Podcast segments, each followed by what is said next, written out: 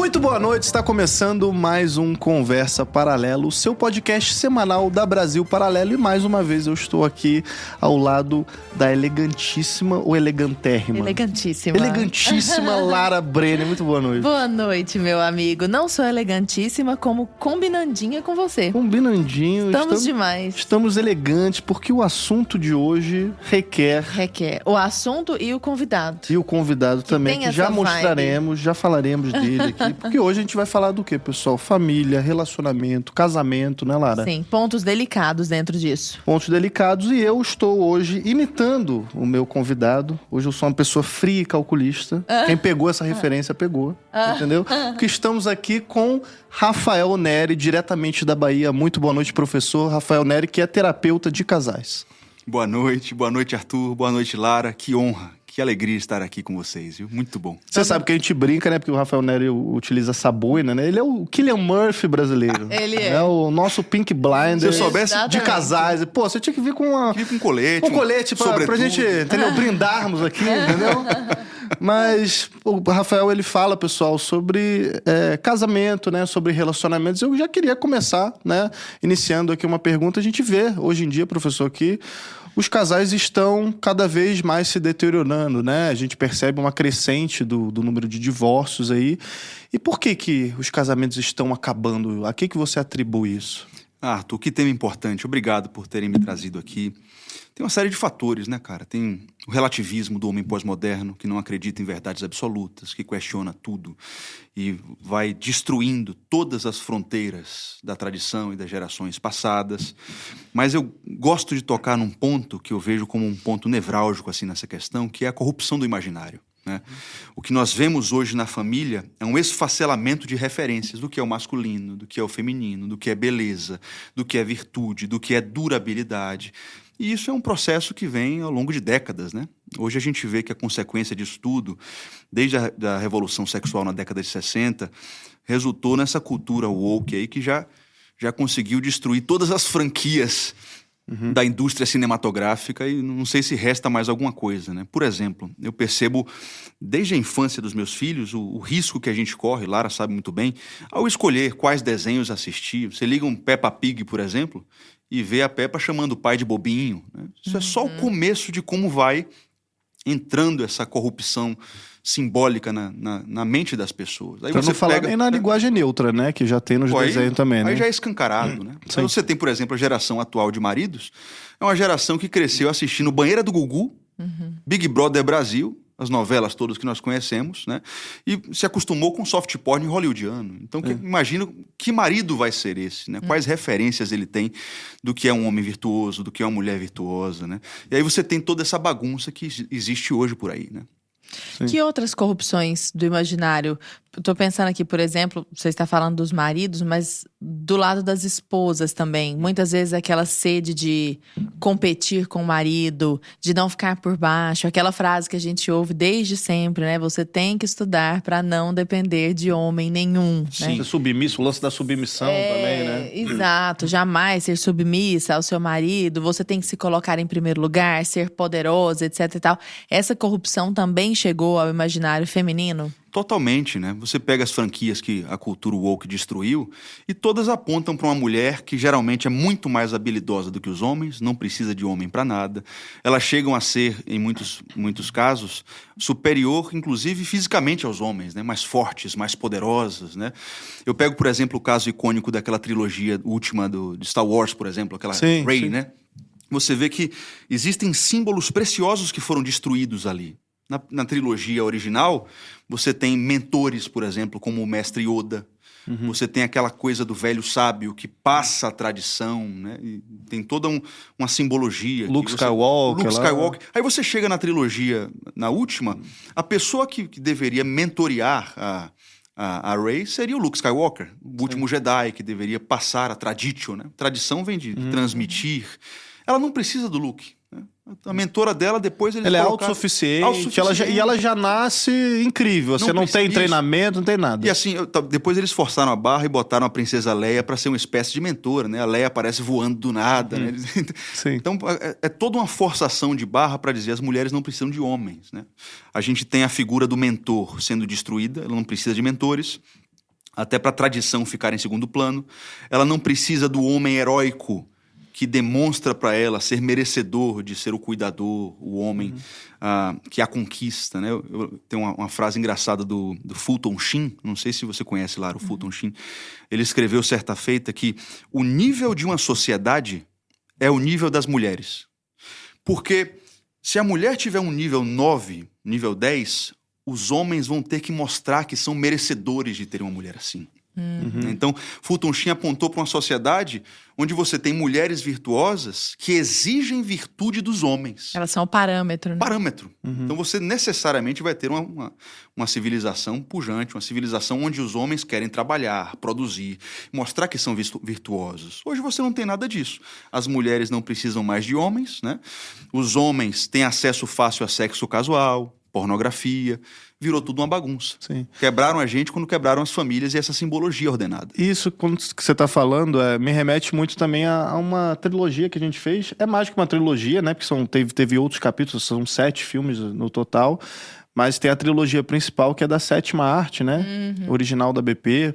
Para quem quer assistir, tá lá na nossa plataforma. O QR Code tá na tela, link na descrição, é só assinar para você poder assistir. E no terceiro episódio a gente fala muito sobre isso, sobre essa corrupção simbólica, né? Dos símbolos masculinos, da substituição. Porque, cara, não se trata de você criar uma personagem feminina também. Porque, pô, se, se o problema é esse, por que, que não criam-se novos personagens? Por que, que eles estão destruindo os símbolos do passado? Então Exato. você tem agora o super-homem que é mulher, a She-Hulk, você tem a Rey, sabe? Que ela não precisa de ninguém para poder ser a Jedi uhum. né, incrível lá.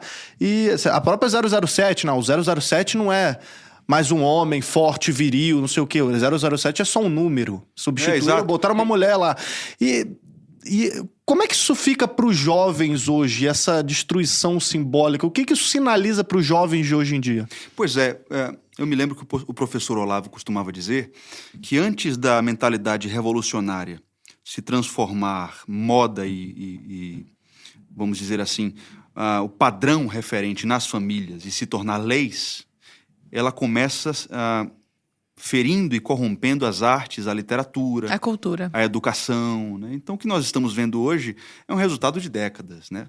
O jovem hoje tem uma dificuldade absurda de ter referências, né? porque todos os mitos, até o Superman, os mitos que apontam para a virtude, para a coragem, para a bravura, para a temperança, foram mitigados, né? foram destruídos.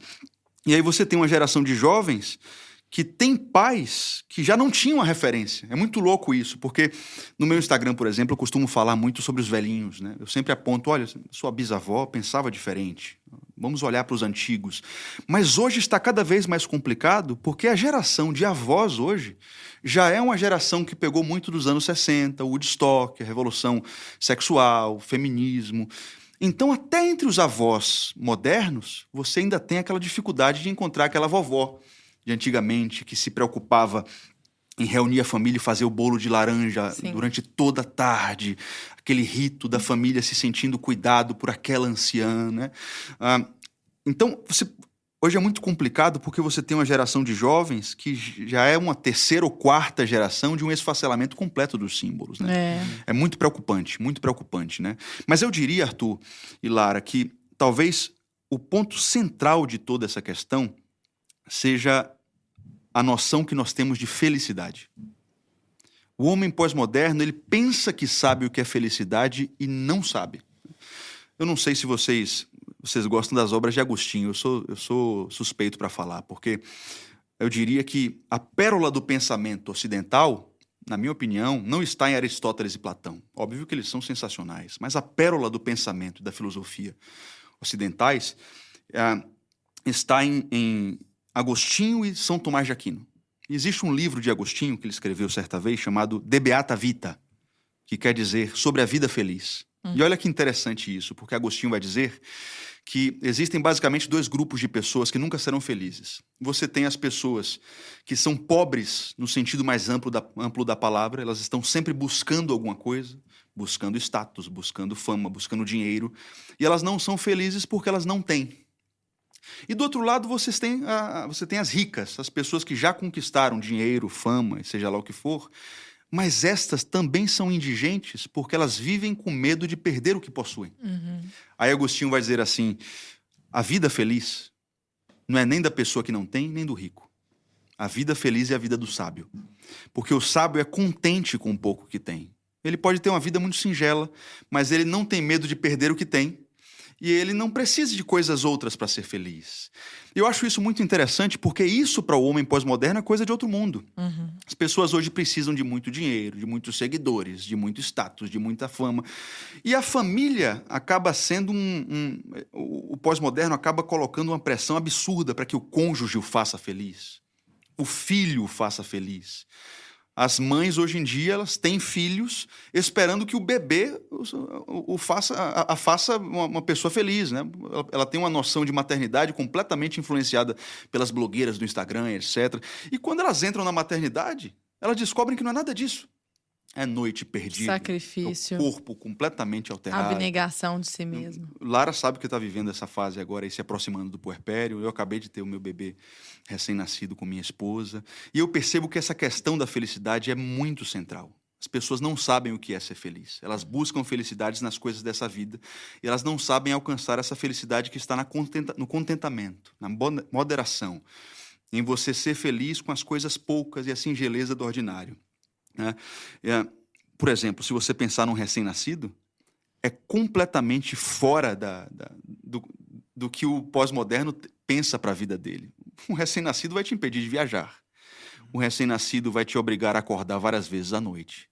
O recém-nascido vai te obrigar a se gastar e se doar de uma forma absurdamente ampla, talvez renunciar à sua vida profissional, talvez renunciar a ganhos financeiros. Uhum. Então, tudo que diz respeito à família é muito difícil você explicar para essa geração atual, com símbolos completamente corrompidos, o valor disso. É, e é engraçado porque não é antinatural que nós percebamos o valor dos bens árduos. É natural. O que, o que existe hoje é uma corrupção que advém dessa corrupção simbólica artificial. Eu vou, por exemplo, olha a história, que coisa mais linda. Você vai gostar, Arthur. Você tem a Joaninha.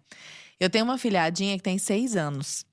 E aí ela estava muito desordenada, bagunçada, assim. Ela, ela é bem colérica, sabe? Às vezes ela sai atropelando as coisas e tudo mais.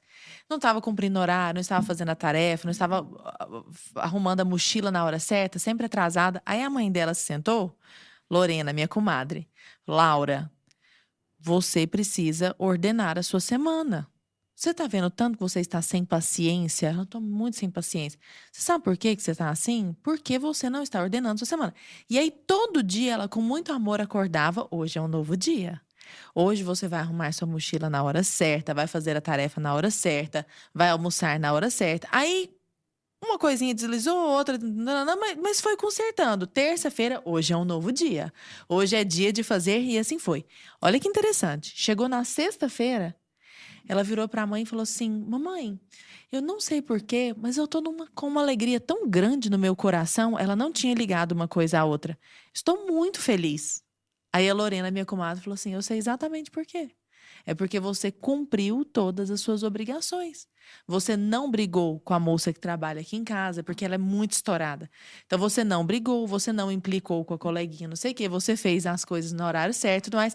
Aí ela quando ela percebeu, porque ela realmente, na hora que a mãe falou, ela reconheceu o sentimento. Não é que a mãe entregou para ela algo que ela não tinha, só fez com que ela reconhecesse algo que ela já estava sentindo. Ela ficou tão feliz de ter descoberto o motivo da felicidade, ela falou: é exatamente isso.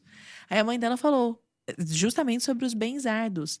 As maiores felicidades da nossa vida não são conquistadas num momento, num rompante de alegria. Elas exigem sacrifício. Ela, com seis anos, percebeu Uau. isso, Olha. Rafa. Olha como a gente precisa, né? A criança precisa de um adulto que a estabilize numa rotina Exatamente. e aponte para aquilo que é virtuoso. Hum. A criança nunca vai chegar a essas conclusões sozinha. Sozinha, mas hum. ela sabe reconhecer. É.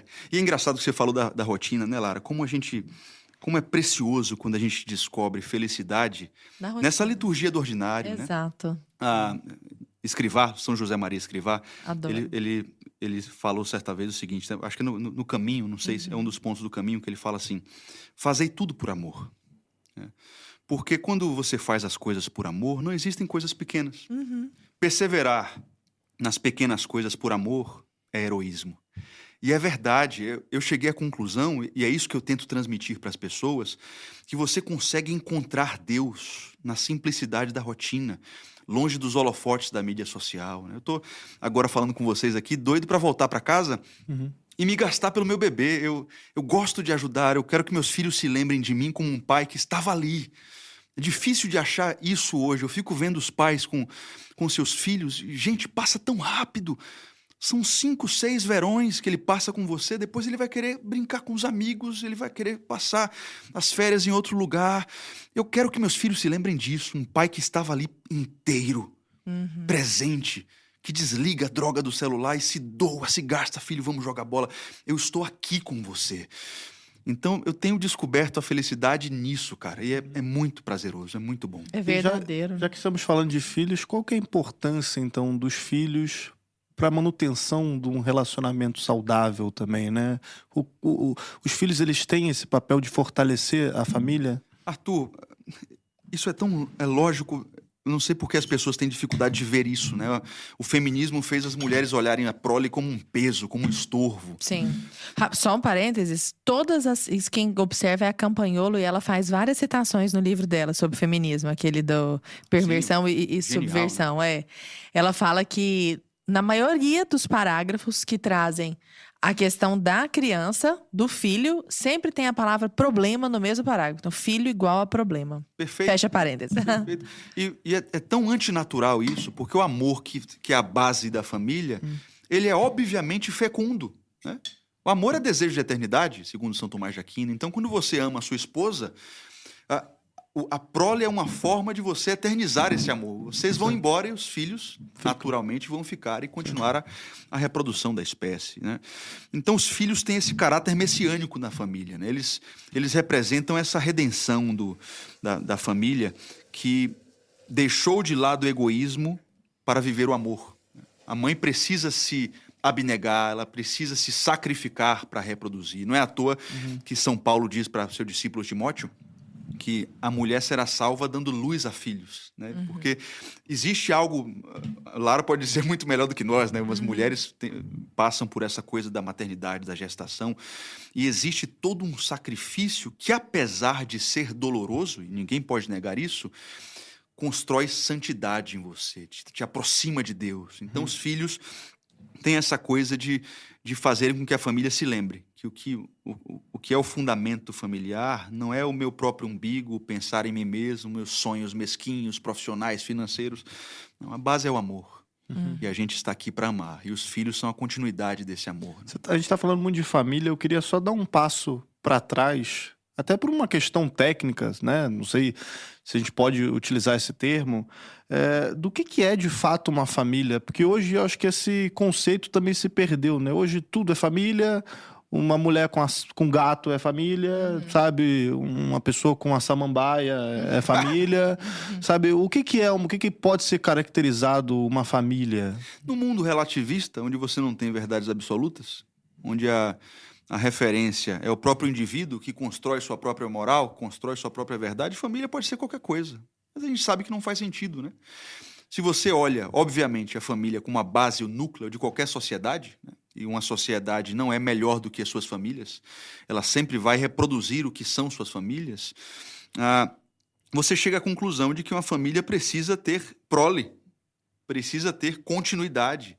Nesse sentido, eu não vejo outra possibilidade senão nós encararmos a família como ah, um casal capaz de procriar e produzir outros seres humanos. Né? Então, eu não preciso de teologia para chegar a essa conclusão filosoficamente, se você olhar sociologicamente, antropologicamente, uma sociedade que precisa subsistir e continuar, você vai chegar facilmente à, à, à, ideia de que uma família é um núcleo capaz de gerar outras vidas. Tá, e em casos, agora eu vou fazer uhum. o papel para poder do advogado do diabo. Sim. Em casos de casais que não podem ter filhos, eles não são considerados família? Eles são família, inclusive porque eles podem adotar. E aí vem a questão do amor adotivo, que, assim, eu, eu costumo dizer que até os filhos naturais, naturais a gente adota. Né? A gente, existe um, um, um, nível de adoção na criança. Tanto é que existem pais que abandonam seus filhos e os orfanatos estão cheios de, de crianças que foram abandonadas. Né? Então, os pais que, pela soberania de Deus, enfrentam a infertilidade, eles devem ter consciência de que talvez eles tenham uma missão muito linda neste mundo, de adotar os filhos que foram abandonados ou que passaram por a situação de morte dos pais. Tendo dito isso, eu continuo com a minha conclusão. Uma família é um núcleo capaz de gerar, mas não só de gerar, educar, discipular. Um, crianças que estão chegando e, e impulsioná-las para que façam a mesma coisa. Família é isso. É um casal que, que se juntou maritalmente, é capaz de produzir filhos, ainda que adotivos, e discipular esses filhos para que eles façam a mesma coisa. Logicamente, você vai ter crianças que vão crescer e vão fazer a mesma coisa, e aí você tem uma sociedade que não vai deixar de existir. Né? Qualquer coisa diferente disso, você vai ter uma sociedade que vai se autodestruir numa questão de tempo. Né? Uhum. Rafael, você disse que atende em consultório, nós conversávamos aqui, atende casais no seu, no seu trabalho, fazendo terapia de casais há oito anos. Uhum. Então você já deve ter visto de tudo, inúmeros motivos que levam os casais a, a ter seus relacionamentos danificados. Alguns conseguem voltar, alguns superam, alguns conseguem perdoar, outros não. E vão te procurando. O que, que geralmente faz com que o relacionamento conjugal fique estremecido? Qual é a causa que costuma levar os casais a você? Se eu olho enquanto sintoma, via de regra, talvez o, o caso mais comum que eu, que eu atenda são, é o caso da traição, uhum. vício em pornografia, isso tem muito, né? Muito, muito. É, um, é uma doença que tem se alastrado, cara. Você tem hoje uma média de idade dos, dos homens sendo apresentados à pornografia nos seis anos. É. Seis anos de idade. Meu filho tem oito, não consigo imaginar ele tendo acesso a esse tipo de perversão. Né? Então você imagina o tipo de marido que isso vai produzir, o tipo de esposa que, que isso vai produzir. E hoje a realidade é muito dura, cara. Eu me lembro quando, em 2015, eu abandonei as Forças Armadas. Eu fui tenente durante seis anos, né? Primeiro tenente do Exército eu abandonei o meu cargo, ainda tinha três anos como temporário, para é, ajudar famílias. E eu me lembro que foi assustador, porque eu pensei que eu ia ajudar um casozinho de discussão, de briga aqui, outro ali, mas a realidade é muito grotesca. O último censo do IBGE revelou que os casamentos brasileiros estão durando 13 anos. Agora você pensa, né, que você ainda tem casais de velhinhos, por exemplo, que jogam essa média lá para cima. Meu avô é. fez, meu, meus avós, né, já falecidos, é, eles fizeram boda de ouro, cara. Eu fui, nas bodas de ouro. 50 anos. 50 anos de casado. Hoje em dia você não tem mais isso. É. Eu tenho meu, meus avós por parte de mãe, eles têm 58. Eles vão fazer ah, 60. Bodas de diamante. Quer dizer, olha só, esses casais estão jogando a média para cima. Se ainda com esses casais vivos o censo revela uma média de 13 anos, a realidade dos modernos é muito, menor. É muito pior. E eu vejo isso na prática. Casamentos com dois anos, com três anos, com quatro anos, que são completamente destruídos. Faz uma festa linda, um ano, dois anos tá depois. Pagando ainda. tá pagando ainda e já está separando. É muito triste, né? É. Muito é. triste. Você olha para as famílias hoje e, e, e vê que não só essa coisa da sexualidade, da traição, mas existe uma liquidez dos amores. As pessoas já começam o casamento sabendo da possibilidade de que vão terminar, né? Só que eu, tanto é que tem aquela vou coisa. Ver qual é, vou ver qual é. É, tanto é que tem aquela coisa de amar amar mais os filhos, né? Eu amo mais meus filhos porque eles vão ficar aqui. Então, vamos, vamos falar sobre isso, cara, que isso é uma pauta que é sempre uhum. polêmica. Eu não sei por que ela é polêmica, porque uhum. quando você... Não deveria ser. Porque quando você para pra, sabe, pensar a respeito do assunto, ela faz sentido, né? Por quê? Devemos amar mais os nossos filhos ou os nossos cônjuges? Cara, isso não, não deveria ser polêmico. O fato de eu amar mais a minha esposa do que os meus filhos é óbvio. É tão lógico. Né? Talvez para nós cristãos que temos contato com a palavra de Deus, isso, seja mais explícito. Mas qualquer ser humano deveria chegar a essa conclusão. Né? Você saiu do núcleo familiar dos seus pais, você não está mais lá. Hoje você mora com uma pessoa que é muito mais importante no seu coração do que os seus pais. Os seus pais ficaram lá. Agora você está construindo uma outra história. Óbvio que você ainda os ama. Óbvio que você ainda tem contato com seus pais. Mas existe uma pessoa que se tornou uma só carne com você.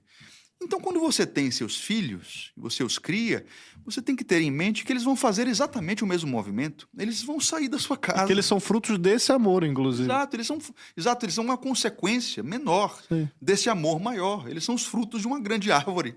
É. Aí você simplesmente diz assim: não, eu gosto mais das maçãs do que a, da macieira. A macieira, deixa a macieira se quebrar e eu vou ficar com as maçãs. Você ama mais os frutos que a própria árvore, né? De repente eu pego essas maçãs aqui e vou para uma laranjeira daqui a pouco.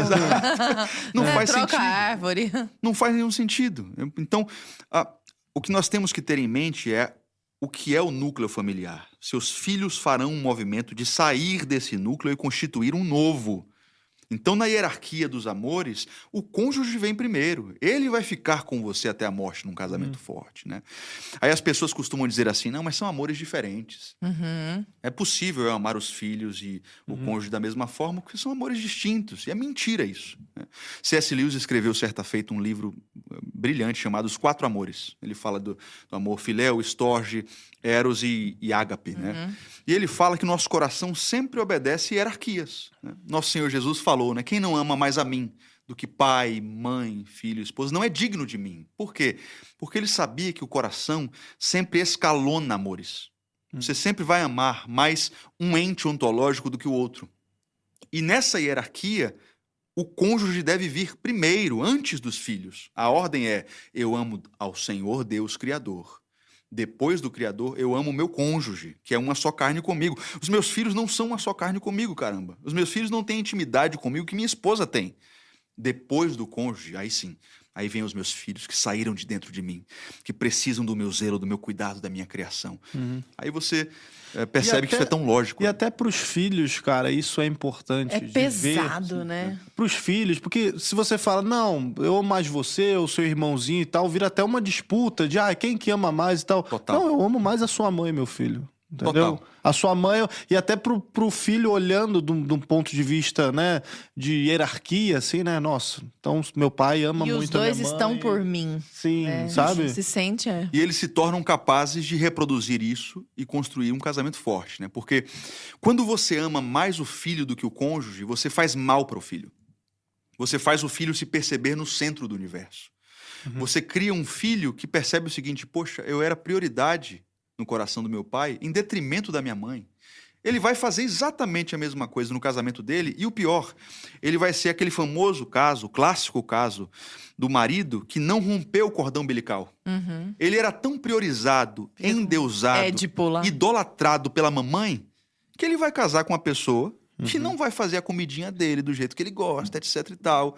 Ele vai se tornar aquele marido doentio, moleque, mimado, infantilizado, que está casado, mas todos os dias vai para casa da mamãe. Só gosta da gema molinha da mamãe. Uhum. Né? Ele... Brigou com a esposa, ligou para a mamãe. A mãe é a interventora das, das discussões Sim. conjugais. Por que isso?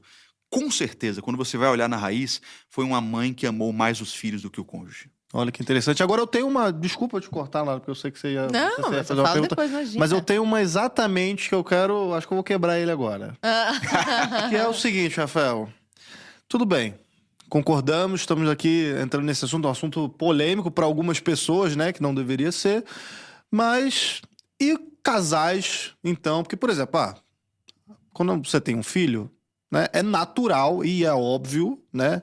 Principalmente nesse momento do puerpério e tal, no início quando o bebê é muito pequenininho e tal, a mãe ela vai deslocar, né, parcialmente, mas quase toda a sua atenção, né? É. 90% da sua atenção, 99% da sua atenção para pro bebê que tá nascendo ali, que é um ser que só come, caga, chora e dorme, é. sabe? É só isso que, que faz, entendeu? Isso depende 100% de você. Claro. Certo? Mas... E aí, para esses casais, então, que não que optam em não ter filhos, justamente para poder ah, se porque se eu tô me doando 100% ao meu filho, eu estou ignorando, porque também tem essas mulheres que têm os filhos, ignoram 100% que, que, que existe o marido, não dá atenção também devida ao marido, né? Porque o marido tá ali, claro, sob um ponto de vista natural, você tem que cuidar mais do seu filho que tá ali dependendo. Mas tem muitas mulheres que abdicam então disso, então, tipo, ah, ignoram completamente o marido e esquecem que são casadas, uhum. né? E aí, então, não seria uma resposta. Esses casais que optam, então, em não ter filhos para poderem, já que o cônjuge é o mais importante de você ter esse, de viver mais esse amor, assim, e não dividir essa atenção, eu não sei se eu me fiz entender. Fez entender, mas para mim o, o, grande erro já começa na opção de não procriar. Uhum.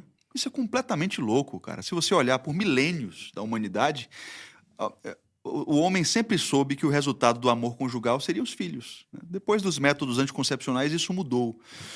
Mas é, é tão complicado porque é óbvio na, na, minha cabeça que o amor marital é fecundo. Ele sempre vai, ele, ele vai gerar vida.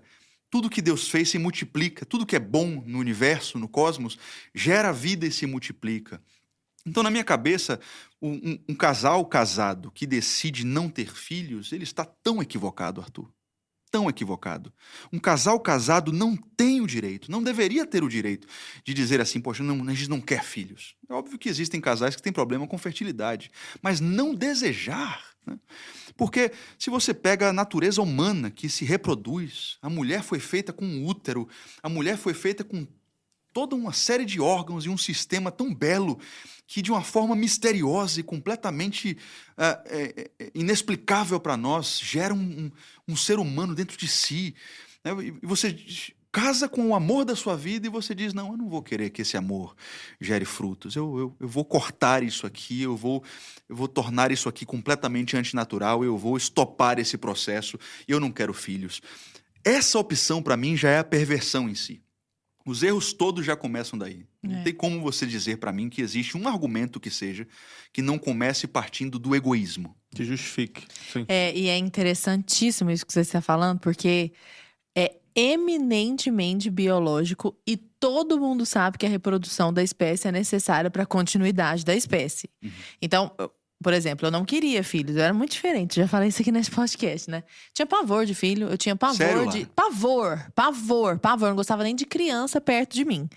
E, mas por causa da mentalidade, eu era 100% fruto dessa mentalidade advinda da corrupção do imaginário. Então eu sei exatamente como pensa aquela pessoa que fala assim: esse cara tá louco que você tá falando? Eu tenho filho se eu quiser. Ele falou. Se eu não quiser. Você, uh, não deveriam ter o direito, sou até como um autoritarismo. Um assim. autoritarismo. Assim. Imagina, ah, faço o que eu quiser. Sim. E eu me lembro de eu pensar assim, ó, alguém me questionar, não, mas você acha que então a humanidade deveria parar de ter filhos? Porque se a humanidade deveria parar de ter filhos, então você é a favor da extinção da espécie? E aí eu lembro de pensar e argumentar assim: não, a humanidade não. Eu eu é que decido. Tem um monte de gente eu que tá tendo filho. Exatamente. Então, quer dizer, a verdade é universal, contanto que ela não chegue até mim. A procriação é necessária para o desenvolvimento da espécie, para a manutenção da espécie, contando que ela não bata em mim.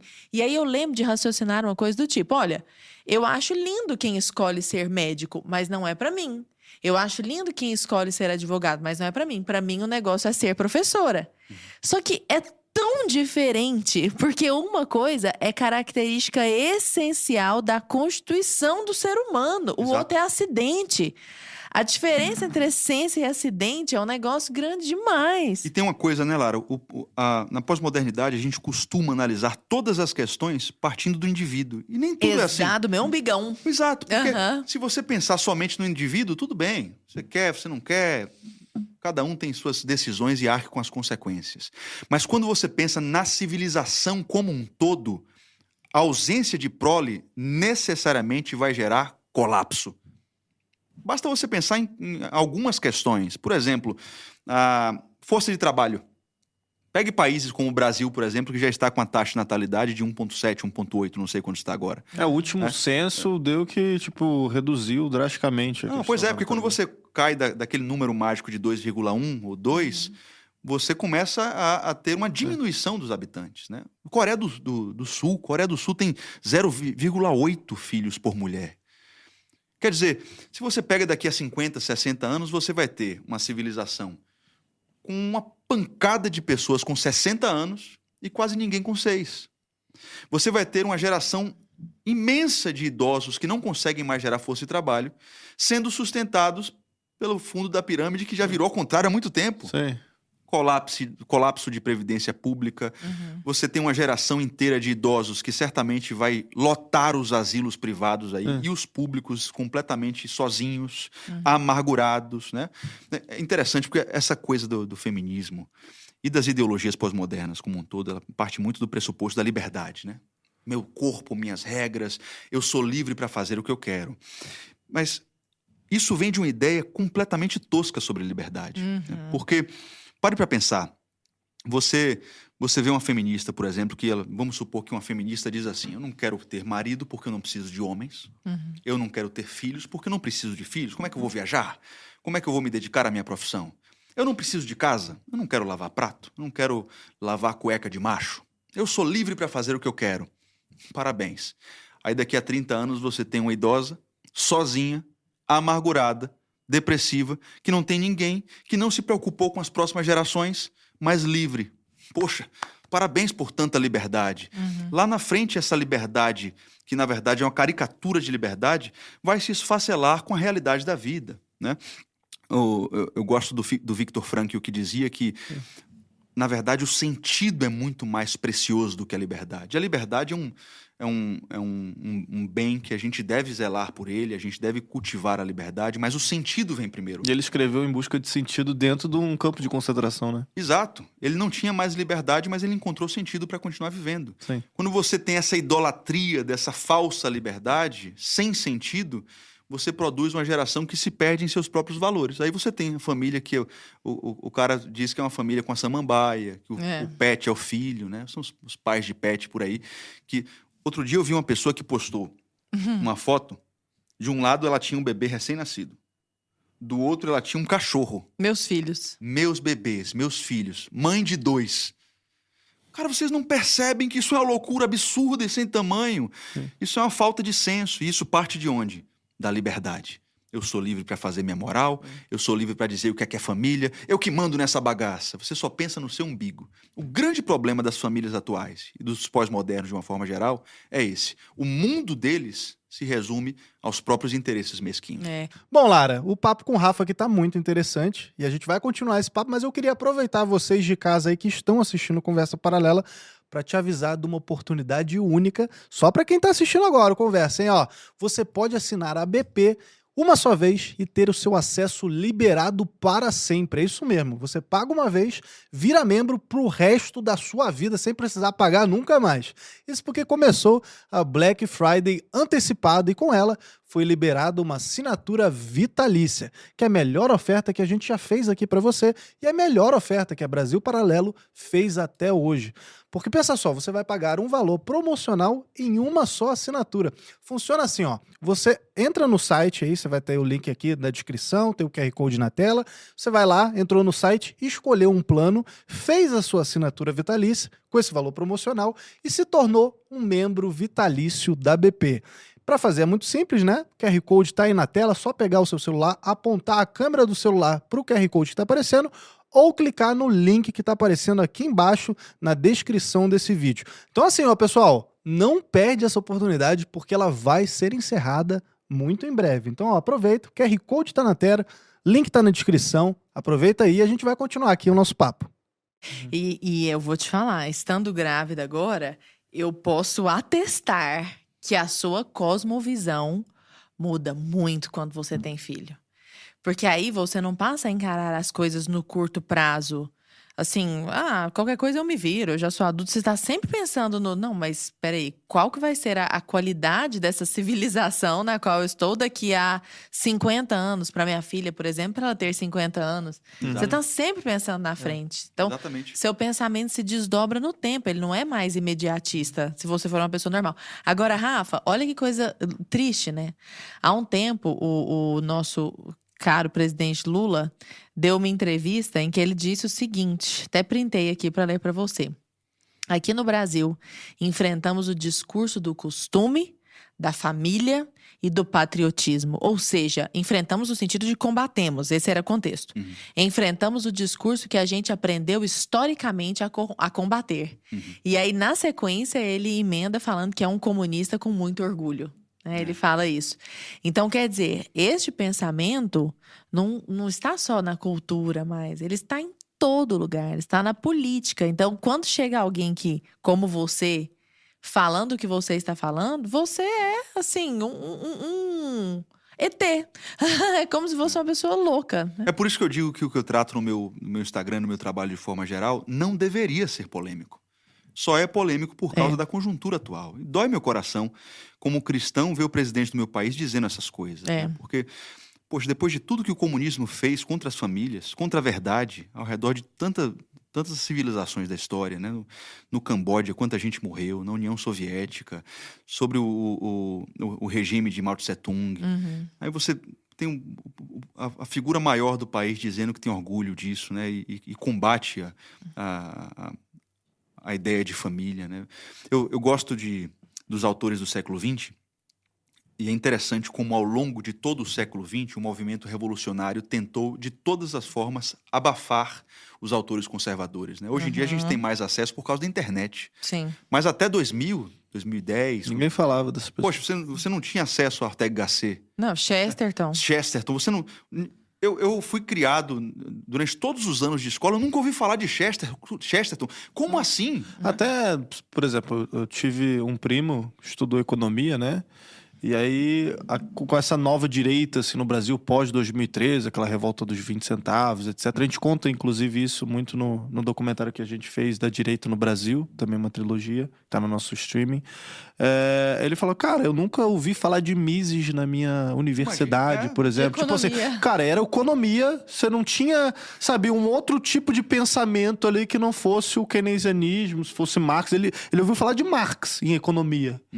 Mas ele não ouviu falar de Mises, Não, e- né, de Hayek. E Gustavo O Corsão. cara ganhava um prêmio, o Gustavo cara ganhou um prêmio Nobel e não ouviu falar. Sim, O Corsão. Gustavo Corsão, enquanto Olavo estava vivo, chamavam ele de Olavo dos anos 60, né? Porque ele bateu de frente com o divorcismo na década de 60, com as ideologias, e ele foi completamente abafado, né? Eu, Completamente. eu falei isso por causa do seguinte: no, no século XX, teve um PhD que foi antropólogo, tanto em Oxford quanto em Cambridge, as duas das maiores universidades da história, né?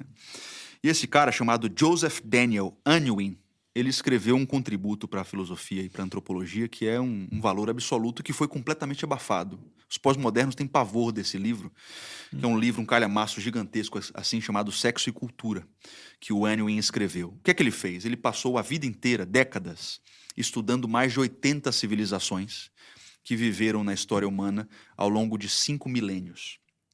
E esse cara estudou essas civilizações e ele chegou à seguinte conclusão, passando lá pela, pela idade da- do, do ferro, da, da- da pedra, né, do- pelos gregos, pelos romanos, pelas civilizações é, é, de- que vieram depois de Cristo, ele chegou à seguinte conclusão, que geralmente uma civilização amadurece, começa a prosperar, e aí chega um ponto que ela está no ápice, que ela começa a relativizar casamento, sexo é banalizado, e ela começa a brincar, a flertar com a libertinagem moral, com a quebra dos valores. Por exemplo, a- o declínio de Roma está completamente relacionado com a entrada das, das orgias, dos bacanais nos cultos pagãos, Uhum. com a banalização do casamento. Com a estabilidade que Isso. havia. Exato. E aí, o que é- qual é o ponto do Enwin? Ele, ele diz que o, o- o a grande chave da questão é que quando o regramento sexual rígido é quebrado, a civilização quebra logo em seguida. Quer dizer, quando você tem homens que têm acesso fácil a sexo casual, ao prazer erótico, eles não têm que lutar para se mostrar dignos da mulher, né? o que nós estamos vendo hoje. O cara abre o celular aqui, ele tem sexo HD com ah, mulheres que ele acha lindíssimas e ele não precisa mais lutar por isso. Ele vai ali num prostíbulo, ele, ele, ele entra na internet e tem acesso a mulheres que vão dar prazer erótico para ele muito facilmente. E o, o Joseph Daniel Unwin, ele fala que todas as civilizações ao longo de milênios que quebrou o regramento sexual rígido. E aí você tem homens que não precisam mais lutar para se demonstrar virtuosos, a civilização quebrou em seguida. É exatamente o que nós estamos vendo hoje. As famílias já quebraram. O casamento já foi banalizado. O sexo casual está muito facilmente acessado por homens, mulheres, seja lá o que for. O próximo passo é o colapso completo e total dessa civilização. O único modelo que resiste ao teste do tempo é a família clássica, onde o homem é masculino, a mulher é feminina e os dois fazem filhos, caramba. Cara, isso é muito interessante porque você é professor, para quem não sabe, do Travessia, né? Que é uma iniciativa educacional da BP. que A gente fez três trilhas do conhecimento e tal, e você fala sobre famílias e relacionamento, né? Numa das, dessas aulas do Travessia. E você cita, eu gostaria que você pudesse exemplificar para o pessoal de casa. Você cita que tem itens, né? Que você percebe nessas famílias clássicas. que Você tá olhando para o passado do cara. O que que tá resistindo justamente a esse teste do tempo, né? Por que que antes a gente fazia de um jeito e dava certo e agora a gente tem esses relacionamentos líquidos, igual o Bauman fala, né? Isso. É, queria que você exemplificasse pro pessoal de casa o que, que são esses itens, assim, que as famílias clássicas tinham, então, e que a gente meio que perdeu ao longo do tempo? Pois é, eu sou entusiasta das famílias tradicionais, né? Eu sei que no passado as famílias sempre tiveram problemas. Aliás, uhum. desde a pr primeira família que viveu na Terra, você tem problemas de família. é. família e problema sempre andaram juntos. Ser humano e problema, Exato. né? Perfeito. Onde ele estiver. É. Mas eu percebo ainda assim que as famílias mais antigas guardavam alguns valores, algumas fronteiras que faziam com que elas fossem mais fortes do que as famílias de hoje em dia, né? Então, por exemplo, quando a gente olha para as famílias dos nossos bisavós, ou mesmo antes, quando a gente olha para as famílias mais fortes da história, a gente vê algumas características que se perderam.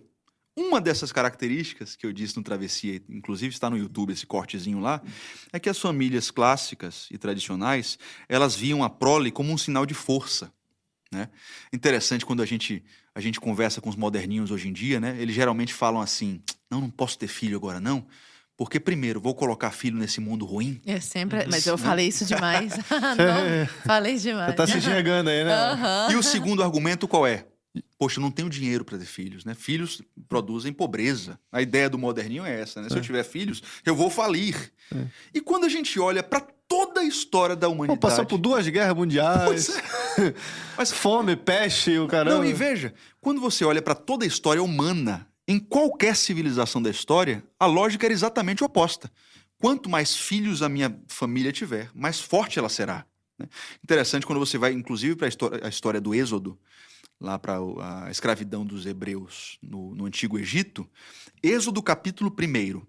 Faraó escravizou os hebreus, os hebreus começam a procriar à torta e à direita, e a Bíblia diz que Faraó ficou com medo, porque por causa da quantidade de filhos, os hebreus estavam se tornando poderosos. Né? Tanto que ele mandou matar matar os, os, os, primogênitos, né, e as crianças com uma certa idade. Você vê isso novamente em Herodes depois, você vê isso com o movimento abortista, que odeia a procriação. Por quê? Porque eles fazem de tudo. O movimento revolucionário, a mentalidade revolucionária ao longo de todos esses anos, desde o século XV, XVI, ela faz de tudo para que a gente inverta essa lógica. Não, filhos trazem problemas. Filhos nesse mundo tenebroso, não faça isso. Isso é maldade com as crianças. Uhum. Filhos, não. Se você tiver filhos agora, sua família vai entrar em estado de falência.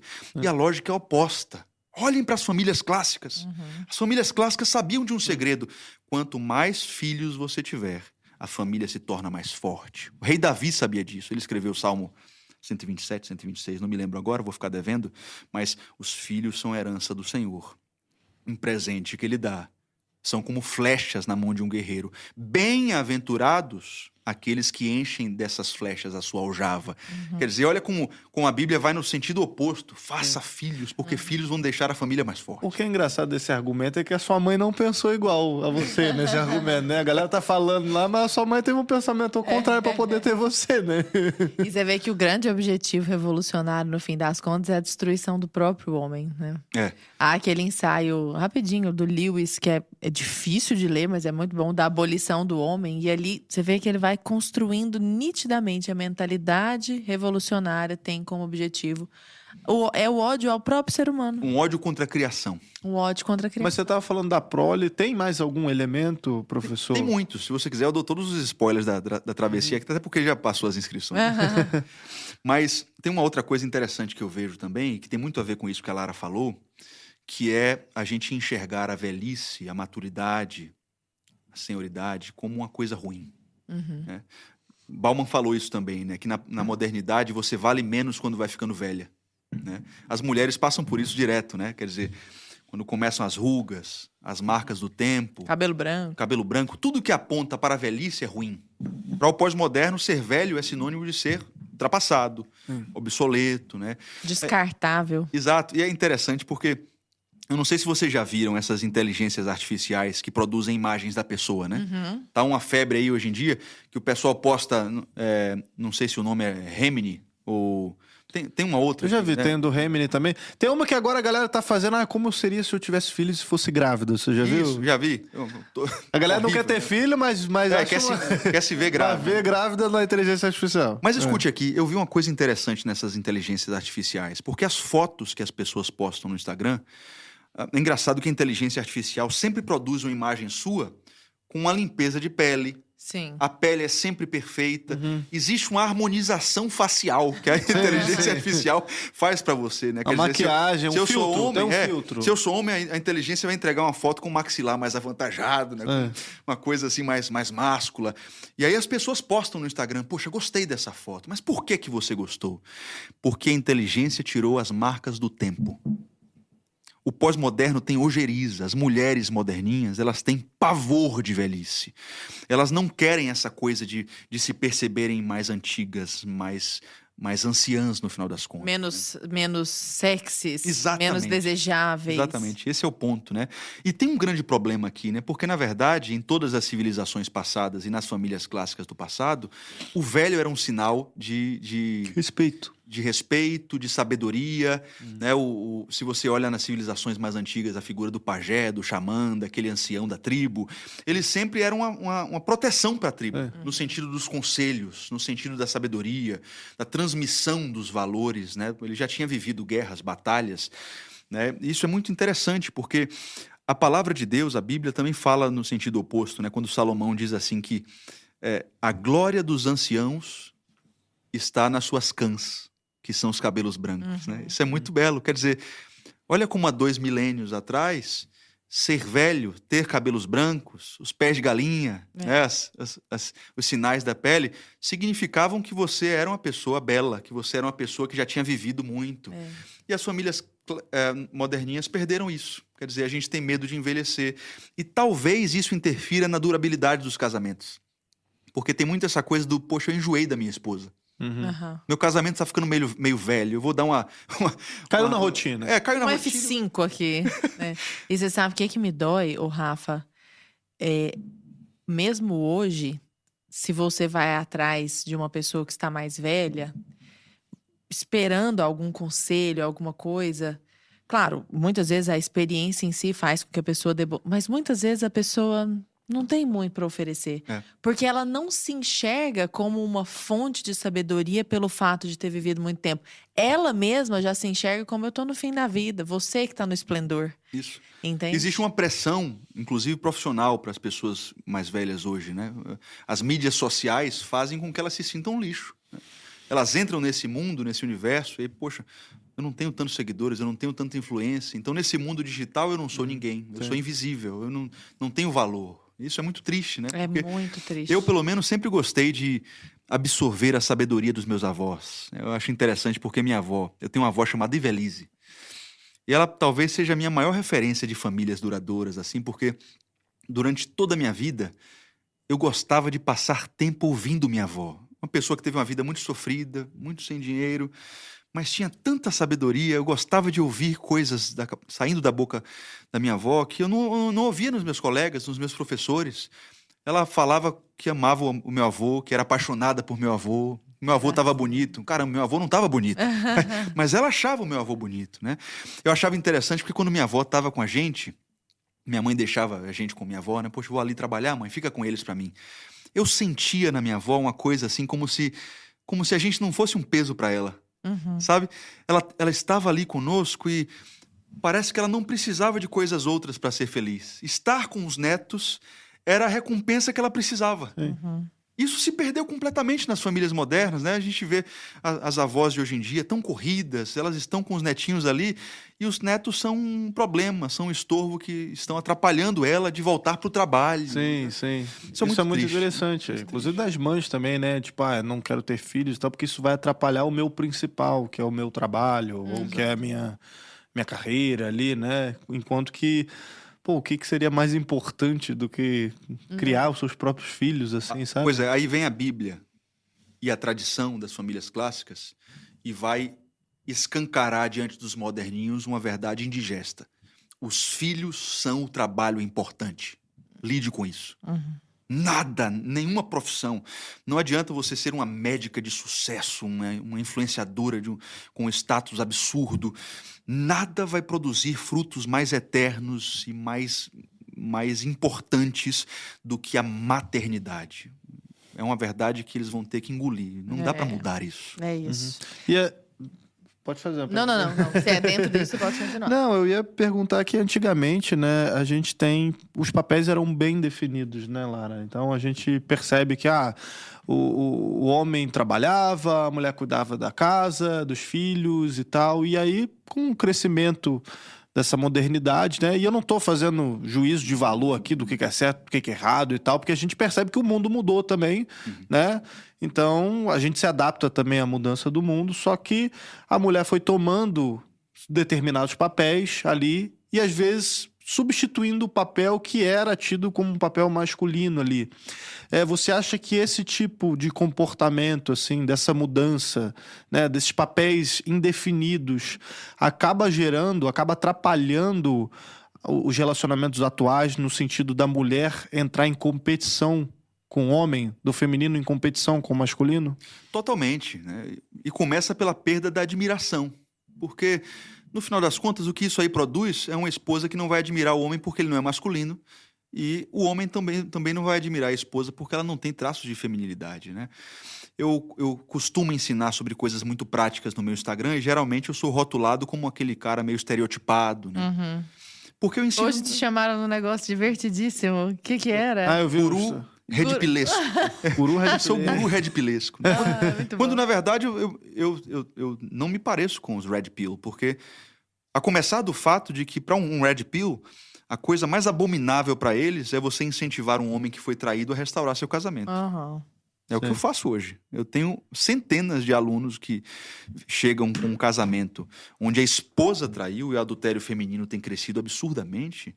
E eu, eu faço-os lutarem pela, pela restauração dos, dos seus casamentos. Né? Então, não, não, me pareço com os Red Pill nem um pouco, é hum. bem diferente. Mas, de fato, eu dou conselhos práticos e aí você segue sem quiser, se quiser. Mas eu olho para as famílias clássicas e eu percebo coisas que foram se perdendo com o tempo. Né? É o homem quem carrega a sacola pesada. É o homem quem abre a porta para a mulher entrar. Ele tem 15 vezes mais testosterona por algum motivo, meu filho. É o homem quem luta pela provisão. É ele quem morre na frente, ele quem se sacrifica se for necessário. Quem pensa no plano de defesa do lar é o homem. E é a mulher quem é que, que deseja ser cortejada, a mulher que é aquela figura da, da pessoa que, que é, é virtuosa e deseja um cavaleiro que prove para ela que ele também é virtuoso, que merece ela no final das contas. Ela precisa ser conquistada. Quando a gente vai perdendo essas referências, esses símbolos, tudo vai se misturando e você tem famílias que estão esfaceladas nessas simbologias e acabam dando com os burros na água, né? É o que eu vejo hoje em dia. Porque é tanto é tanta liberdade, né? Eu sou livre para ser como eu quiser. Uhum. Aí você tem mulheres masculinas que não geram admiração em homens virtuosos. É. Mas, por exemplo, a própria entrada no mercado de trabalho você, eu estou dizendo isso porque eu trabalho muito, eu trabalho bastante, mas não é a prioridade da minha vida. A prioridade da minha vida, agora eu estou grávida, é a minha, a minha família, mas antes de estar grávida era o meu marido. Depois que eu entendi isso, minha vida melhorou demais, Rafa, demais. Mas eu trabalho muito. Só que eu trabalho em casa. Você acha que a mera entrada da mulher no mercado de trabalho porque, só parênteses, por que, que eu estou construindo esse raciocínio? Porque já antes a mulher trabalhava no sentido de é, arrumar a casa. Antes era um trabalho mais dentro do lar. Ou às vezes de ser professora. Uhum. Há quanto tempo existem mulheres que são professoras de ensino fundamental, de, de crianças e tudo mais? Essa tomada profissional foi crescendo com o passar do tempo. Então, hoje, todas as profissões podem ser também de mulheres. Nós sabemos que, por uma questão de opção por tendência biológica mesmo, né? Até um documentário muito bom sobre isso chamado Paradoxo da Igualdade, vale muito a é, pena ver. É lavagem cerebral o, o, nome do documentário, mas o primeiro episódio é esse Paradoxo, Paradoxo da, da, Igualdade. da, Igualdade. É um documentário sueco.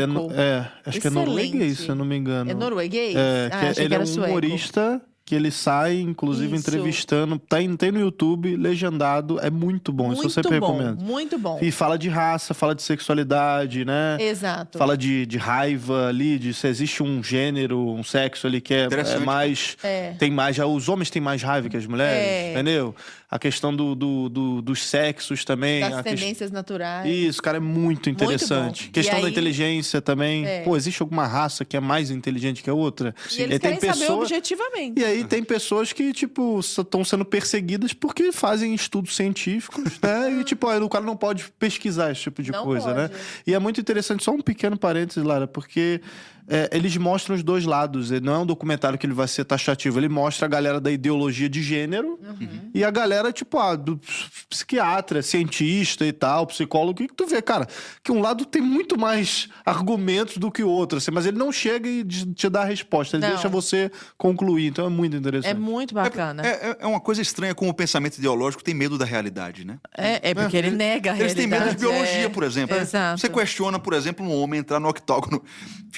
Com- é, um homem- Quebrou um crânio, inclusive, de uma mulher. Pois é, numa competição feminina. Aí você diz, caramba, isso está errado biologicamente. E os argumentos são biológicos. Não. O que importa não é o que você está vendo, é o que a gente acha. Mas é a mesma galera que fala que tu é negacionista por outros motivos, né? Exatamente. Exatamente. É, Qual é conveniência? Mas essa questão do do mercado de trabalho é interessantíssimo, né, Lara? E já adiantando uma coisa, é, não é um problema a mulher trabalhar. Uhum. A mulher sempre trabalhou. Às vezes com funções distintas, cargos de trabalho distintos, né? Por exemplo, quando você olha em Provérbios capítulo 31, eu não sei se você lembra da mulher de Provérbios 31. Está lá na Bíblia. A mulher de Provérbios 31, que é, mulher, é chamada de mulher virtuosa, ela é uma exímia trabalhadora. Ela faz negócios na cidade. O marido fica famoso na cidade por causa do trabalho dela.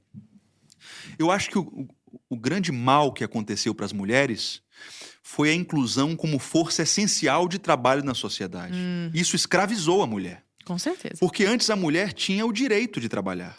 Hoje ela tem o dever. Muitas famílias brasileiras não, não têm nem o direito de dizer assim: poxa, você vai cuidar do seu filho por dois anos e depois você volta. Não pode. A família às vezes depende do salário da esposa. Né? Então, eu acho que o, grande dano para a mulher, em primeiro lugar, foi a necessidade dela trabalhar em todos os momentos, como provedora do lar também. Isso não libertou as mulheres, como o feminismo diz. Isso escravizou as mulheres, porque agora elas são obrigadas a produzir e a sociedade depende da produção das mulheres. Por exemplo, você que vai ter filho. É, é filho ou filho? Filha Maria. É uma filha, Maria. É. Eu não sei quais são os planos que você está traçando, mas certamente você vai selecionar a partir de agora os trabalhos que você, você pega, né? Sua carga horária, para que você possa se dedicar mais a ela, é natural. Agora imagine se uma mulher não tem esse direito, essa possibilidade. Uma mulher que tem três, quatro meses de licença e depois tem que voltar a trabalhar oito, dez horas por dia com um bebê pequeno, aí terceiriza a educação, desiste da amamentação e o caos começa. Se sente má mãe e má profissional, Pois é. os dois ao mesmo tempo. É que... Então, me parece também, Rafa, me diz se você concorda, que o motivo da inserção no mercado de trabalho, a mudança do objetivo dessa inserção é deletéria. Sim. Porque hoje é assim, eu vou entrar porque eu não vou depender de homem, porque eu sou uma mulher poderosa, porque eu quero ganhar meu dinheiro. Assim, é um motivo eminentemente egoísta. Qual foi o maior resultado, no final das contas, do ponto de vista objetivo? A ausência de filhos. É. Hum. Porque a mulher que está em- em- é, completamente inserida no mercado de trabalho, ela pensa assim: caramba, eu não vou engravidar. Porque tudo que eu vou ter que passar para criar esse bebê vai fazer com que eu tenha que renunciar à minha profissão, minha, meu, minha ascensão no- no- na minha carreira, minha Meu promoção corpo, que eu vou conseguir beleza. daqui a um ano. Então ela desiste prioritariamente de ter filhos. Parabéns, eles conseguiram o que eles queriam. Uhum. Você tem a ausência de vida no final das contas. Toda ideologia pós-moderna, em última instância, ela resulta num ódio contra a criação e numa ausência de vida. Lara, é, eu vou ficar muito incomodado porque eu senti que eu te atrapalhei no meio do seu argumento e você não concluiu. Acho que o pessoal de casa deve estar enchendo o chat lá, falando, nossa, ele não cala a boca. Então, por favor, conclua só o, Co- Não, mas eu acho o negócio que lá da- do, da- do documentário que você tá falando. Eu Ah, não sei se não. você chega. Eu não assisti iria- esse é, documentário. não, é muito interessante. Mas a, a grande conclusão dele é que as mulheres. Mas isso era parêntese, tá? assim, era uma coisa. Que as mulheres escolhem as profissões em países onde tem mais igualdade de oportunidades, onde há mais igualdade financeira, onde a mulher é mais livre para de fato escolher aquilo que ela quer, é onde as profissões estereotipadas são mais reforçadas. Então é onde engenharia é ocupada mais por homens que por mulheres, muito mais. Enfermagem. Enfermagem, muito mais. Psicologia, muito mais mulheres. Deixa eu ver o que é mais. É, As, as, as humanas são muito mais femininas Muito e as mais exatas são femininas. muito mais masculinas. É muito gritante essa E diferença. é É, uma muito impressionante. absolutamente natural. Quanto mais livre é o país para a mulher escolher. Agora, países de terceiro mundo e tudo mais, em que a mulher geralmente. Precisa qual- de dinheiro. Ela precisa daquela. Então ela, ela, vai quer aquela faz, ascensão. ela faz ali. direito, ela faz outra, tá, ela faz tipo, É, ela vai para outros caminhos assim que naturalmente às vezes algumas mulheres não iriam. Sim. E é muito interessante porque eles fazem os testes com bebês também, então eles botam bebês assim, cara, que- recém-nascidos numa sala, aí você bota uma, uma bebê menina e um bebê meni- menino, né? Se comportam totalmente. Cara, aí tipo uns brinquedos, brinquedos estereotipados de menino e brinquedos estereotipados de menina. As bonecas e tal, uns robôs, uns carrinhos. Cara, e os bebês meninos vão até os carrinhos e tal, uns objetos meio inanimados. E as meninas gostam, né, de tipo de seres humanos, de boneca e tal, por Rostos. conta do O- tal do cuidado. O Jordan Peterson fala sobre Cara, é isso, né? muito Quando você olha, por exemplo, pedreiros. Pô, 95% dos pedreiros na sociedade são, são Ninguém homens. reivindica. Pois é, e ninguém tá já viu? reivindicando. 95 você tá sendo muito eh, conservador, assim. Ele, ele É, fala uma porcentagem, deve ser uma 99. pedreira tal. da minha vida, nunca conheci. Você vê, por exemplo, que uma guerra, 10 minutos de guerra destrói qualquer ideologia, né? Porque lá Aham. na Ucrânia, por exemplo, não tem mulheres lutando para ser de infantaria, né? Então, realmente, é, é uma questão de lógica e uma questão biológica, inclusive, que homens e mulheres exerçam papéis distintos. E quando você traz isso para o casamento e você quebra tudo isso e mistura, isso causa toda sorte de problemas e destruição. Mas a parte boa, né? E aí, obviamente, vai entrar um meme aqui que eu vi. É, a parte boa desse pós-modernismo é que, por exemplo, estourou uma guerra. Hoje em dia, eu posso falar, não, eu sou uma mulher, Isso. entendeu? Sou uma mulher, Eu me não sinto vou pra uma mulher. guerra, só que eu sou uma mulher lésbica. Entendeu? Entendi. Ou seja, eu me interesso por outras mulheres. Você continua entendeu? com sua esposa? Mas eu continuo vestido de homem, porque esse negócio de estereótipo, entendeu? Isso aí é um- uma pressão do, do patriarcado e tal. Então, tudo bem eu continuar me vestindo de homem, mas eu me considero uma mulher lésbica, então por isso eu não vou pra guerra. Muito O que, que você achou, Rafael Neri, dessa. Você tem uma boa saída, né? Tá vendo? Você usa De o fato, sistema contra o sistema, Rafael De Neri. fato. Agora, isso é tudo bonitinho, né? Ah, Quando você, quando você delega ao indivíduo a prerrogativa de fazer sua própria moral, começa bonito. Mas aí quando você for para coisas mais toscas, do tipo assim, eu sou adulto, mas eu tenho atração por crianças. Sim, eu me aí sinto é assim. perigoso. Opa, Eita. aí a gente vai ver, né? Quando começarem esses, esse essas Não, coisas. já, começaram. começou. É. Há, há até dois TED Talks, inclusive. TED Talk, meu Deus Sim. do céu, tá no YouTube. Sim. De mulheres jovens, 20 e poucos anos, 30 e poucos anos, defendendo a pedofilia. Não, e o Olavo falava bastante disso, né? Da, anos atrás ele já comentava da descriminalização desses movimentos pró-pedofilia e vai chegar um ponto que eles já estão tratando como se fosse patologia, né? Então tratam como se fosse doença primeiro Entendi. e não crime, né? Então, ah, cara, são pessoas doentes, tem que cuidar, tomar cuidado, né? Ver, ver o que, que eles podem fazer, né? Ter que ter empatia, porque são pessoas doentes, mentalmente doentes e tal. E depois eles tornam crime você Dizer é, que não dizer é que- certo. Olha só. de você criticar, entendeu? Você falar, falar abertamente contra isso. Então é. um processo, uma agenda que já tá correndo, né? Terrível, né, cara? Mas é isso. Eu- a, a realidade existe. A verdade existe. O belo existe. Uhum. Isso tudo não pode ser flexibilizado. Sim. No momento em que você diz para o indivíduo, você pode flexibilizar e faça a realidade como você quiser. A gente começa a produzir todas essa, essas tosquices. Você estava falando de gestos de cavalheirismo, eu queria voltar um pouco nisso, né? Do ah, é o homem que paga a conta, é o homem que abre a mulher. Ah, A uma porta mulher. do carro. O homem que abre a porta do carro, que abre a garrafa de vinho. É o homem que fica do lado De de fora. fora da rua, onde passam os carros para caso Isso. acontecer alguma coisa.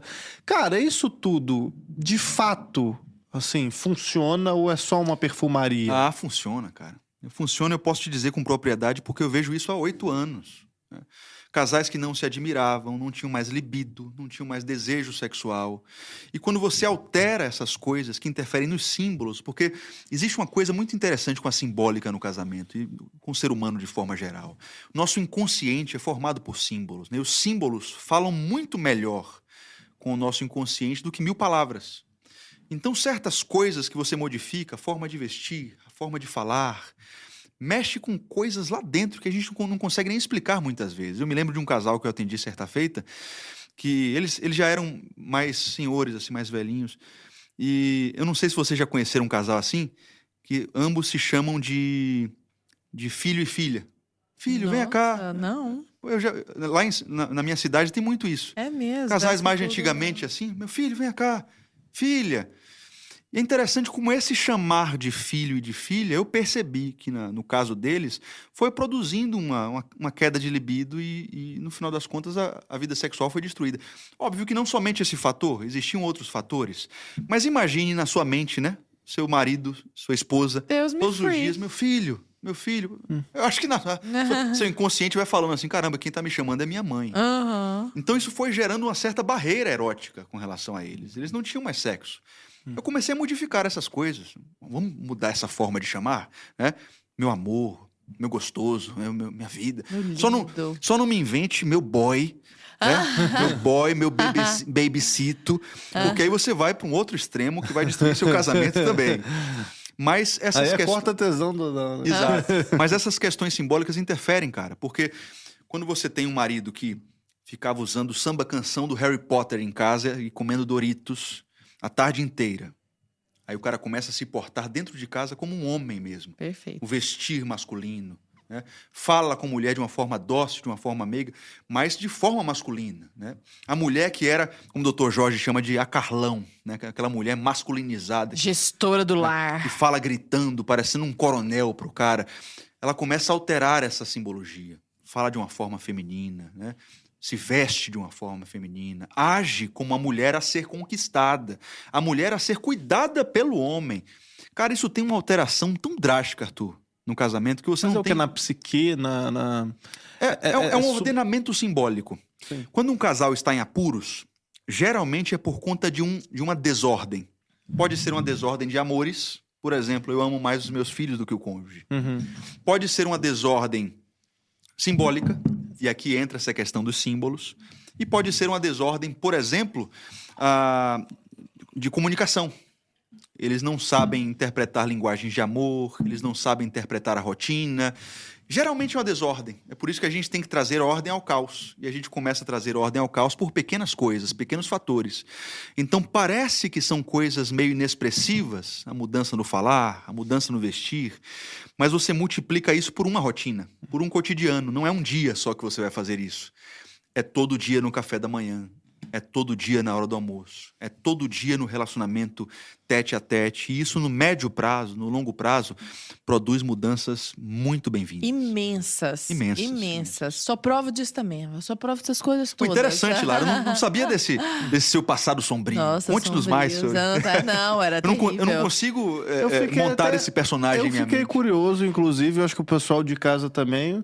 Como é que você mudou, então, essa percepção? Foi. Eu, inclusive, sugiro um, um- um- um episódio da conversa paralela sobre o testemunho da Lara Breno. Ah, Olha já.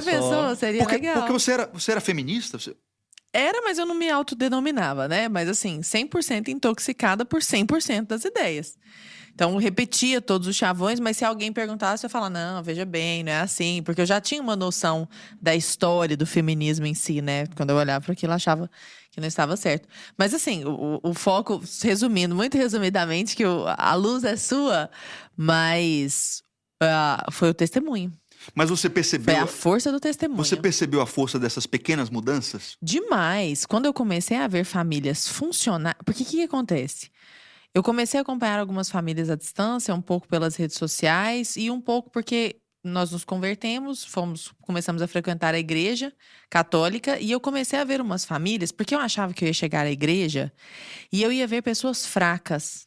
Eu ia ver aquele magrelinho com um crucifixo enorme pendurado, óculos de fundo de garrafa, falando baixinho com medo de existir o olhinho lacrimoso, entendeu? E não foi o que eu vi. O que eu vi foi- foram caras muito fortes. Que trabalhavam, que sabiam de filosofia, teologia, de, de- de- do- da, da área deles, então medicina, engenharia, direito. E eu vi umas mulheres muito articuladas e inteligentes. Eu não vi pessoas fracas como eu achei que Olha eu só. veria, porque eu tinha esse estereótipo. E eu vi famílias funcionais. Então, por exemplo, famílias com cinco, seis filhos e os meninos calmos, na missa, sabe assim, tranquilos. Eu pensava, mas por que, que essa mulher não tá feia, acabada, gorda, é, é, é, descabelada e esse marido ainda não tá com a secretária olhando a bunda que passa do lado? O que, que tá puta, tá errado isso. Na minha cabeça tava errado. O quadro que pintam é o oposto. Exatamente. Aí eu comecei a me aproximar dessas famílias. O que, que esse povo tem? O que, que, que tá rolando aqui, né? O quadro que a pós-modernidade pinta sobre a família clássica é que ela é uma família é, sofrida, Sofrida, É, feia. moribunda, né? Moribunda, burra. Burra, que a mulher não se cuida, não. Exatamente. Que eles não sabem conversar de nada, são os adoradores fanáticos de qualquer coisinha, assim, vivem um mundo paralelo. E foi exatamente o contrário. Eu vi um povo inserido na realidade, sabe? Uau. E aí, quando eu comecei a me aproximar dessas famílias, eu falei, mas que raio que esse povo tem? Que, que eixo que é esse que todos eles têm? Aí, depois de um tempo, eu, pô, o eixo chama Deus, né? Por acaso. E o mais legal disso tudo, Lara, é que a Maria não vai ter que passar por isso, né? Graças a Ela já Deus. vai encontrar Exato. um lar com as referências corretas. Exato, exato. Porque quando a gente fala de famílias em crise, eu percebo o poder que a referência familiar tem nas pessoas. Imenso. Por exemplo, vocês sabem que existe um- uma quantidade absurda de traição hoje em dia, né? O, o adultério é, é brincadeira para o brasileiro. Sim. Aí você volta lá na família do cara, você vê algumas coisas. Por exemplo, ele estava acostumado a ver o pai trair. Ele ficava sabendo de traições da mãe. Quando ele fez 13, 14 anos, o tio levou ele para uma festa e disse: Agora você vai virar homem. Empurrou ele para o sexo casual, para prostituição. Como é que esse cara vai crescer? Ele vai crescer com referências completamente desordenadas e vai reproduzir aquilo muito possivelmente. Então, nos meus atendimentos, eu comecei a perceber que existe um, um- um grande caos hoje em dia, ocasionado pela falta de referência de lares funcionais. As pessoas não têm mais referências. Eu percebo que muitas vezes o meu trabalho é como o trabalho de um pai.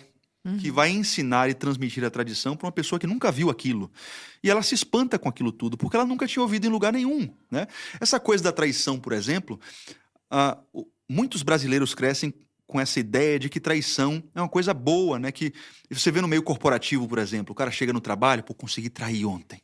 Dei um rolo aqui, disse pra ela que eu tava numa hora, hora extra e consegui colocar um par de chifres na minha esposa. O que é que o pessoal faz? Geralmente se aplaude, né? Caramba, você é o garanhão. Você passou o rodo, muito legal. Isso está no ambiente universitário, isso está nas escolas, isso está no, no, no meio Nas novelas. nas novelas, na- na- na- no cinema, mas também está no meio corporativo. Quer dizer, o cara cresce com a ideia de que talvez traição não seja tão ruim. Agora, quando você para para pensar no que é traição, cara, traição não é um comportamento normal. É animalesco, é uma punhalada pelas costas. Você vai pegar a pessoa que está dormindo do seu lado todas as noites, para quem você fez votos de fidelidade até a morte, e essa pessoa não pode confiar em você, ela não sabe quem você é. Né? O adulto, ele, ele, ele vive uma vida toda louca porque ele tem que esconder o celular, ele tem que botar senha diferente. Ele vive um personagem, ele vive uma vida dupla. Ele deita com a esposa e a esposa não pode saber quem ele é de fato. Quer dizer, é um comportamento muito anormal. Mas a pessoa não consegue mais enxergar isso. É exatamente igual à violência doméstica. O cara cresceu vendo um pai violento, vendo agressões domésticas. Aí agora eles brigam, o cara dá um murro na porta, quebra a porta toda, ele acha que isso não tem nada demais. Caramba, é um comportamento tosco, você consegue né? perceber? Animalesco. E às vezes a pessoa não percebe por falta de referência. Exato. Nós temos uma crise hoje de ausência de lares disfuncionais. A criança tem direito a encontrar um lar ordenado. Ela deveria encontrar um lar capaz de transmitir para ela uma vida normal, minimamente. E, infelizmente, não é a realidade que as crianças Vou têm. desafiar o Rafa, minha vez de desafiá-lo, então. Vamos ver se isso funciona mesmo, Rafa. Há um tempo viralizou um corte de podcast que era um papo da Angélica, a Angélica, a Angélica da pinta na Do perna, Hulk.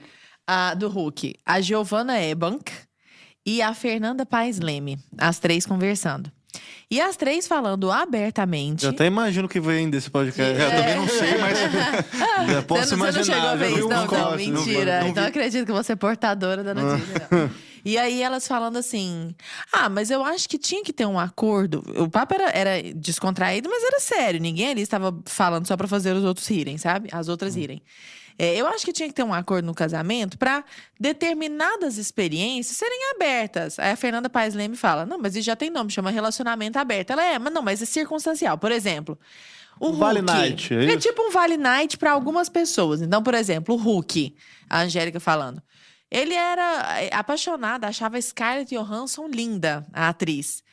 Ah, se aparecesse, eu ia falar, vai lá, fica com ela. Depois até me conta como que foi essa experiência Que é antropológica. Exatamente. Aí, aí pergunta assim: ah, você tem alguém com quem você gostaria de passar uma noite, assim, só pra ter experiência sexual? Aí a Giovanna Eban fala assim: ah, eu fui muito trouxa, né? Porque eu namorei até uns 22 anos a mesma pessoa e não traí, infelizmente, porque fui burra, fui trouxa. E depois, logo depois, eu conheci o Bruno, e aí a gente. Acho que ela comentou assim: ah, eu só tive relação sexual com X pessoas, três, quatro, cinco, alguma coisa assim, não um número exorbitante. Como se fosse pouco. É, com- não, como se fosse nada, entendeu? isso? É, eu fui muito trouxa, exatamente. Então, assim, eu acho que eu tinha que ter direito. Aí todas elas corroborando. Ah, mas conversa com ele, vê se ele não abre essa sessão. Ah, alguns caras, por exemplo, tipo Brad Pitt. Se aparecer um Brad Pitt na minha vida, se aparecer um outro, elas vão falando lá os nomes e tudo mais. Mas quer dizer, cogitando honestamente a ideia muito sensata de abrir o relacionamento em determinados casos para viver experiências antropológicas. Só que, por que eu acho que eu vou talvez trazer uma situação que seja mais complexa? Todas elas, não sei a Fernanda como que é, mas a Giovana e a Angélica são casadas e têm filhos. E aparentemente a família funciona como uma família tradicional, com exceção, evidentemente, de tudo que elas discursam, professam e a maneira como elas conduzem a vida de maneira geral. Então não é possível que a gente viva bem fora do formato de família clássica. Eu acho que não. Eu acho que se existe alguma durabilidade no relacionamento delas, é porque elas guardaram alguns aspectos da família clássica. E talvez por isso ainda exista família ali, né? Boa. Porque quando você flexibiliza essas fronteiras, a tendência é terminar e terminar muito rápido. Né? Agora você veja as grandes referências de toda uma geração conversando uma conversa como essa abertamente, sem pudor nenhum. Né? Veja o ponto em que chegamos. E é interessante você ver essa argumentação delas, eu não assisti, mas essa possibilidade de abrir o relacionamento não faz nenhum sentido filosoficamente falando, porque o amor eros, o amor erótico, ele sempre vai arroga- arrogar para si essa exclusividade. né? As próprias mulheres que defendem isso e entram num relacionamento aberto, depois elas se arrependem amargamente. Tanto é que você não consegue citar para mim um caso de um relacionamento aberto duradouro. Eu desafio aqui quem está assistindo, Arthur, em três milênios de história humana, a me mostrar um caso de uma família com relacion- relacionamento aberto Que Deus Que que, seja um- até do tempo. não, que seja uma Ó, referência 30 anos assim, de aí. uma família feliz por 50 anos. Eu te dou três milênios de história para achar um caso. Você não vai achar. Por um motivo muito óbvio. Quando eu entro num relacionamento erótico, não existe a possibilidade de eu ser plano B, caramba. Sim. Aí você diz, não, que lindo. Pode pegar fulana, pode trazer fulana para nossa relação. Aí depois, a sua alma começa a dizer assim, caramba, você está percebendo que você é a preterida? Você está percebendo que você se tornou o plano B? E ninguém consegue conviver com isso. Eu estou dando a minha intimidade mais, mais assim, escondida, secreta, mais ah, minha, para uma pessoa que me trata como um plano B, como uma segunda opção. É por isso que você nunca viu um caso de poliamor ou de poligamia dando certo, nem na Bíblia. Mesmo os casos bíblicos, você sempre viu que deu errado demais. O Salomão teve mil mulheres.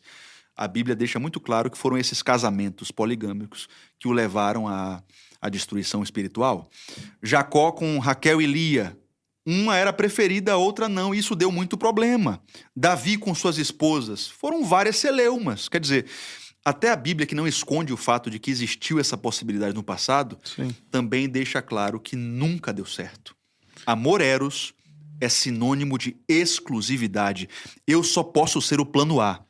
Nada a- diferente. Mas a gente vive num mundo, e agora já encaminhando para o nosso final, queria te fazer uma, uma última pergunta a respeito de castidade, né? Porque você está comentando de, de relacionamentos, né? É, que resistiram ao teste do tempo. Você está falando dessa questão. Hoje em dia, tá na moda, né? O poliamor, os relacionamentos abertos e tal. E quando você fala em algo como monogamia, castidade, inclusive, né? Que é, é um pouco até além do- da monogamia, assim.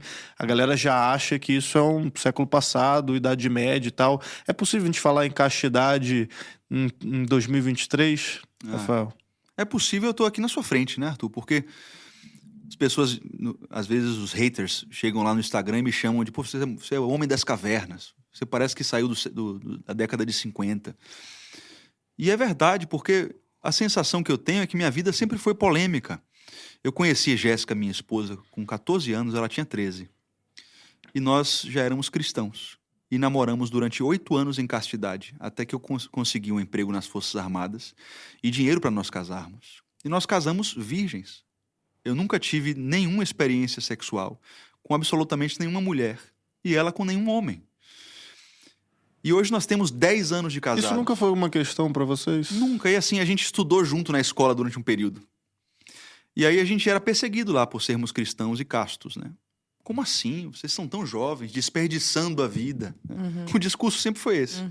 Eu ouvi isso da minha vida inteira, né? em todos os trabalhos por onde eu passei. E aí, quando eu casei, passei por isso por ser fiel. Perseguição por ser fiel. Olha que loucura que a modernidade trouxe pra gente, né? Você não vai trair. A gente está numa viagem a trabalho aqui, você não vai aproveitar para dar uma escapadinha. Quer dizer, isso é coisa de outro mundo para essa geração perversa, né? Eles são incapazes de conceber aliança, votos, juramentos. Sua palavra empenhada não quer dizer nada para eles. E eu vou dizer uma coisa, como um testemunho meu. Hoje eu sou casado há 10 anos com a mulher da minha vida, tenho três filhos e contando. Já sofri pela castidade. Já tive que renunciar coisas por causa do casamento. Mas se eu pudesse voltar no tempo, eu faria tudo de novo tudo de novo. O que eu quero é viver com a minha esposa por quantos anos Deus me permitir. Fiel, com uma única mulher. É o meu projeto de vida. Não conhecer mais ninguém. A minha intimidade é com ela. E a, o conselho que eu dou para essa juventude que está escutando a gente aí, que certamente é bombardeada. Fala para sua câmera aqui, irmão. Uhum. Certamente vocês são bombardeados por conselhos completamente opostos ao meu. Mas aqui está uma voz dissonante, como Chesterton dizia, né, dizendo que a grama é verde. Valeu a pena para mim e vale a pena para você. Então pense na possibilidade de conhecer as verdades absolutas, conhecer mais de perto o caminho das famílias clássicas e viver isso, porque eu te garanto que você não vai se arrepender. Hoje eu sou um cara feliz. Apesar de todas as batalhas de um marido tradicional, eu sou um cara feliz. Eu encontrei a felicidade na singeleza do meu lar eu faria tudo de novo da mesma maneira. Eu proponho que vocês façam igual.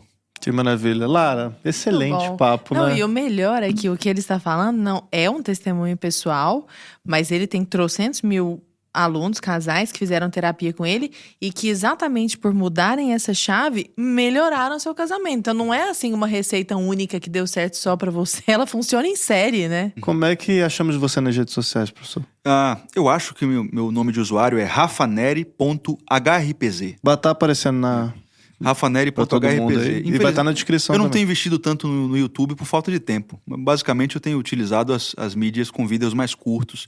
Tenho feito lives também, mas enfim, meu trabalho está, está aí. E obrigado pela honra, viu? Nós Professor, que nós que agradecemos. Não, não sou digno. Pessoal, até o próximo Conversa Paralela. Beijo para vocês.